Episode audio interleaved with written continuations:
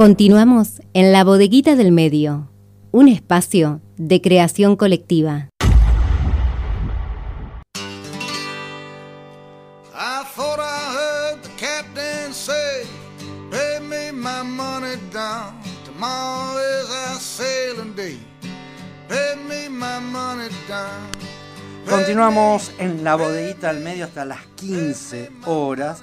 Y como decíamos al principio con Noelia, está con nosotros desde tempranito, nos vino a hacer el aguante para abrir la puerta y todo lo que tiene que ver con el estudio 3 de Radio Horizonte, Daniel Berretoni. ¿Cómo ¿Qué te va? Buen día. Buen día, Y buen bueno, día. por supuesto, saludo a Pablo, el, el operador. No es Pablo el enterrador, sino Pablo el operador. Pablo lo Está- enterrado allá por la zona oeste, Sí, con. Lalo Los Santos. Sí, señor. Sí, señor. De Sí. ahí, de ahí viene mucho la cultura que hoy estamos este, Estamos hablando del rock de los años 70. Totalmente. Finales de los totalmente. 70. Eh, también, Sí, déjenme saludarlo. por supuesto. Jorge, Marita, que está, bueno, después la vamos a estar escuchando. Y, este, por supuesto, Noelia. Noelia, que, bueno, está, está también haciendo laburo de co-conducción y también en la producción. Está como la jugadora de toda la cancha, ¿eh? como todo este equipo que es impresionante. Pablo mismo, que colabora con la producción, ¿Qué te parece? además eh, opera los controles. Mm. Usted que va, abre la puerta de la. Esto es la construcción colectiva. Eh, Claro, Le una vamos a construcción decir al dueño de colectiva. la radio, ¿eh? entre otras cosas, que hacemos una producción colectiva Claro. entre todos. Sí, sí, sí, sí, sí. eh, así que bueno. Será bienve- bienvenido. Bueno, acá estamos el día después del el día de la declaración de la independencia, que esperemos que se concrete en algún momento, este, porque bueno, como estamos, realmente venimos bastante, seguimos siendo una oficina del, del poder este, que no está aquí en Capital Federal, ¿no? Hablemos de la Embajada de Estados Unidos. Que Exactamente, sí señor. y el poder de- concentrado de económico. ahora Estados Unidos y también de este, Inglaterra en su momento, ¿no? Dos hechos esta semana que queríamos Y los personeros del poder económico concentrado en nuestro país. Claro, este- esta semana estuvimos un día particular, fundamentalmente para aquellos que les gusta el fútbol, donde un arquero tres penales se atajó y este, no fue solamente una trapa sueños para Colombia, sino que fue un despertar para personajes como Castrilli, Mira. que en lugar de estar festejando este triple atajada de un arquero, este, despertó nuevamente sus ambiciones políticas. Castrilli, conocida como el sheriff. Sí, me acuerdo. Eh, sheriff, ¿Se acuerda que tenía, marcaba las faltas, que era impresionante? Tarjeta por todos lados, Pero- te despedía. Exactamente. Pero acá nuevamente está esta situación del deporte, fútbol, barra brava, política, que viene desde hace mucho tiempo. Lo más nefasto tiene que ver, entre otras cosas, con lo que pasó con Mariano Ferreira, Sí. el que muerto por hincha, integrante de la hinchada de Racing y de Chacarita, creo que integraron una patota que los corrió a tiro y lo mató a Mariano Ferreira. Estamos De- hablando en las vías de ferrocarril. Exactamente, sí señor. Por mano de Pedraza. Eh, que, este, La patota de Pedraza. La patota de Pedraza y Pedraza estaba en su como gran dirigente sindical, ese dirigente sindical estaba eh, viviendo en un departamento de un millón de dólares en Puerto Maderos, entre otras cosas, para ver cómo es esto, ¿no? Y yo lo que quería recordar que, ¿quién es Castrilli? Porque Castrilli aparece como un gran referí, pero fue tres veces candidato. Fue muchas veces candidato. O sea, lo que está diciendo él, yo estoy vivo, eh, a ver si me anotan. Para mí, yo, si así él está jubilado. Está haciendo, claro, eh, por- ¿para quién fue candidato? Para Massa, para Macri, varias veces. Es que todo el mundo sabe que cuando hay una, una- un acontecimiento deportivo como el que está por pasar esta noche, todo el mundo sabe que si este, triunfa la selección, eh, se lo va a asumir eh, Fernández. Fernández Fernández van a asumir eso. Como lo hizo ya Carlito Saúl, ¿no? Entre otras cosas. Y Este, Castrilli, en este momento, ¿qué función cumple? eh, la de botonazo. ¿eh? La de- fundamentalmente. No, porque a lo mejor cumplía alguna función en, No, no, la verdad que en este momento en no lo sé, que pero tiene sí que sé ver con el arbitraje. Claro, que este, es un hombre que, por ejemplo, fue candidato a jefe de gobierno de la ciudad de Buenos Aires en el 2011 por un partido político que se llama Acción Ciudadana. En el 2013 fue candidato a concejal de La Matanza por el partido político por el PRO y en el 2016 estuvo como director provincial de deportes, eh, entre otras cosas, de la provincia, ¿no? Buenos Aires estamos hablando. ¿Con María Eugenia Vidal? Y, y sí, no sería. Ya está, bueno, me dice que me calle. Pero quería decirte otra cosa. Porque con esto que vos hablaste, que tiene que ver con la venta de armas, con la venta de armas, la República Argentina, la, oligarquía de la República Argentina siempre fue cobarde, muy cobarde y haciendo negocios. Porque eh, nada que ver con Fray Luis Beltrán, que fue el gran armero de San Martín, que fue el que cruzó toda la, artillería pesada la, por una idea que estuvo eh, Fray Luis Beltrán, entre otras cosas. Pero la oligarquía colaboró para la guerra, la Triple Alianza contra Paraguay, cobarde, artero, al servicio de Inglaterra. Después no nos tenemos que eh, olvidar, entre otras cosas, que Carlito Saúl, este, presidente de la República Argentina, destruyó una, una ciudad como Río Tercero. Para el arsenal para tapar la venta de, armas eh, para dos lugares, para la ex Yugoslavia y para la guerra de Ecuador-Perú. Esa guerra, esa guerra que hubo, donde Argentina era garante de paz de, esa situación. Y la diferencia que Carlos Saúl Menem tuvo preso. Sí, estuvo preso en el Senado. sí, y después, este, pues, y ahora Macri, para tumbar el gobierno democrático de Evo Morales. Realmente son una vergüenza que queda todo para el, quedamos todo mal por culpa de estas decisiones que toma alguien que es avieso, ¿no? Alguien que salió a tumbar la democracia, el voto popular. Cuando nombraste que la oligarquía era cobarde, eh, la oligarquía además es desestabilizadora de los gobiernos. Totalmente. El ejemplo fue la marcha al día de ayer.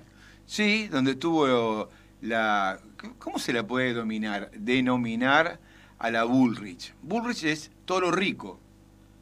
si uno lo traduce, Bullrich es toro rico, ¿no? Y es una, un apellido que está siempre ligado a la tierra, al robo de tierras, al asesinato, al crimen, dando vuelta alrededor de ese apellido. Y ayer este, estaba hecho una China, porque andaba a caballo en medio de, de los que estaban con la bandera celeste y blanca ahí, que este, no quieren pagar impuestos, pero este, salen ahí con la bandera celeste y blanca, andar a caballo, este, pero sale como, como mazorquero, ¿no? Entre otras cosas. Sí, parecía gran chaparral.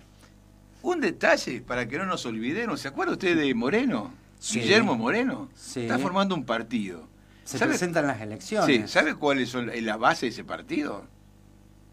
¿Cuáles son o quiénes son? ¿Quiénes son las bases de ese partido?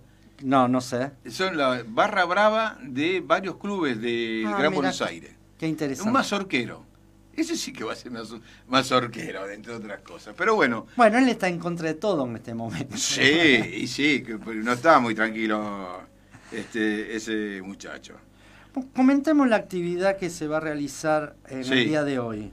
se está realizando en este momento. Ah, en este momento. En este momento se está realizando. Está, o están calentando, no sé, están prendiendo los mecheros, y que por supuesto esto eh, tiene que ver casualmente que el día 10 de julio, después del Día de la Independencia, se está pidiendo por algo que aparece en la Constitución Nacional, que es nada más ni nada menos que tener un techo digno. ¿no? En este caso estamos viendo que en el 2021 fundamentalmente hay todo un barrio, la Sexta, que está bajo un gran negociado donde interviene la municipalidad, la provincia y la UNR. Pero también hay, hay tres casos que son urgentes y que por eso es que lo estamos siguiendo de esta manera. Y que, bueno, últimamente se puso también ahí y está interviniendo integrantes de la eh, Concejalía Popular. Pero en este caso estamos con un vecino, con Emanuel. Emma, ¿nos estás escuchando? Buenos días. Hola, ¿qué tal? ¿Cómo estás? Buenos días. Eh, no, queríamos que nos comenten primero cómo está esta situación, ¿no? Porque la jornada de hoy engloba muchos lugares que, por supuesto, como, como hay en la República de la Sexta, están luchando por tener un techo aquí en la zona de Rosario. Así es. Eh, bueno, la semana pasada se hizo una asamblea abierta, digamos, en la cual se convocaron varias organizaciones que también tienen conflictos de desalojo y también que están llevando a otro tipo de conflicto, como es el caso de eh, la aparición de Tehuel de la Torre, eh, la liberación de Laura Villalba, los desalojos de Magaldi, La Cariñosa, Barrio Copello y, bueno, acá la Sexta. así que se se organizó esta actividad, digamos, que en conjunto con varias organizaciones y para poder visibilizar todas las luchas, eh, que son varias, digamos, que, estamos llevando. Y bueno, eh, también rodear de solidaridad la casa de las vecinas que, que la jueza no, no, no, está, no está fallando absolutamente nada a favor, sin embargo, y ya aparentemente puede haber desalojo ya mañana, el lunes, digamos. Claro. eh, pasado mañana. Claro, nosotros... Eh, así que, bueno, estamos acá con esta actividad y comenzando. Se va a hacer una olla, va a haber micrófono abierto, se va a hacer una transmisión eh, ahora después del mediodía y va a haber una jornada cultural también. Claro, ¿por qué no nos comentás un poco esta intervención que tuvo la, la Concejalía Popular y qué resultado tuvieron?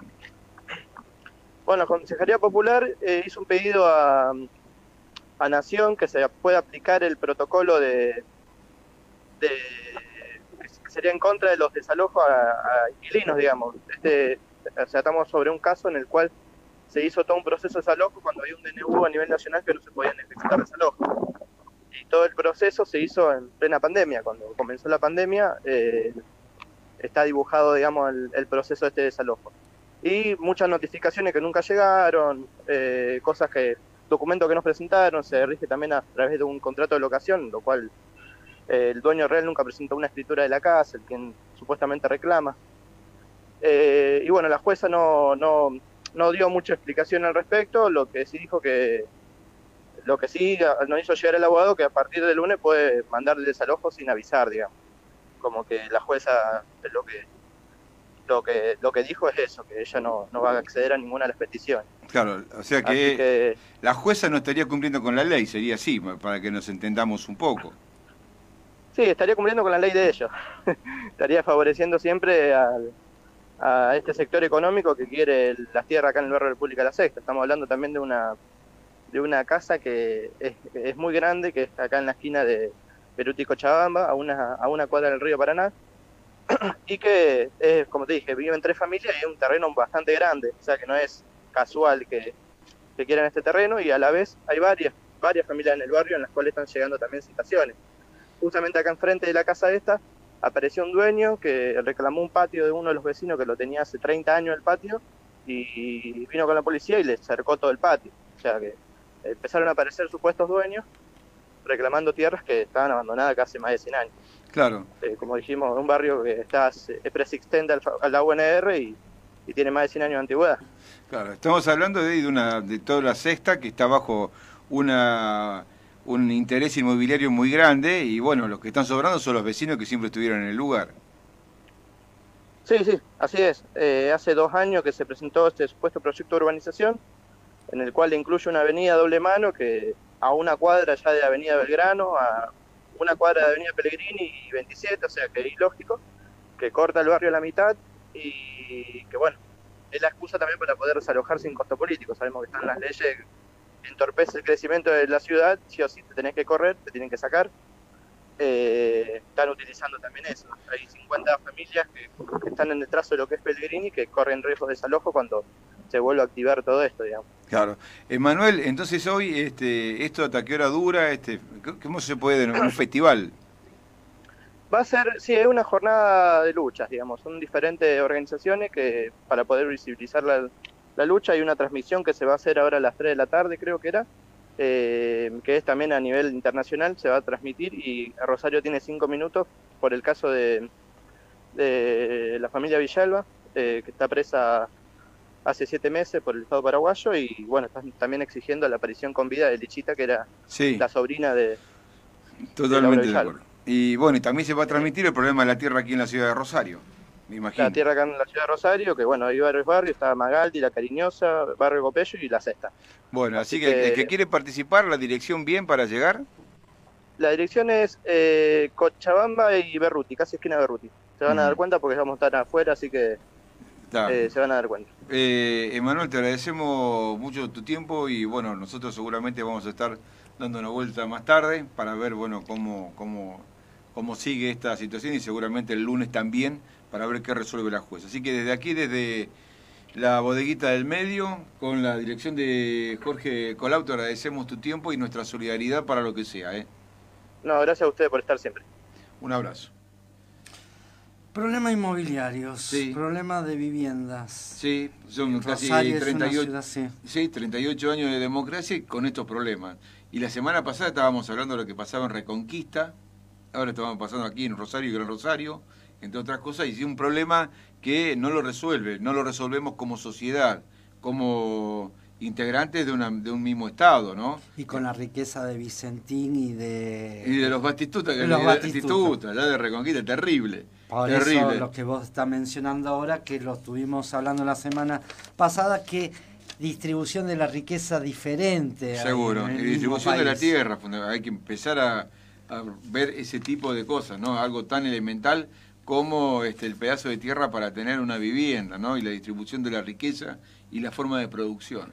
Gracias Daniel, como siempre, No. por haberte acercado a la bodeguita del medio y nos encontramos la semana que viene, siempre que primero no me llame para tomar un vermut. Como que usted quiera. Acá no hay problema, ¿eh? No hay problema. este, Le pedimos acá a Pablo, seguramente alguna cosa va a aportar. Buen fin de semana. Gracias igualmente. Un abrazo para todos. Lo despedimos de esta manera. Lo invito a que escuche el siguiente tema musical. Mon Laferte, ¿la conoce? Sí, me- por mis hijas. Por sus hijas. Bueno, le recomiendo este tema, ¿Pa dónde se fue? Se llama y habla precisamente de la ausencia de su padre. Ella hizo esta canción en base a esa ausencia. Escuche muy bien la letra Me porque querés matar. creo que, Me querés creo que lo va a matar, Noelia. conmover, creo que lo va a conmover mucho la letra. Así que los invitamos a todos a que escuchen este tema.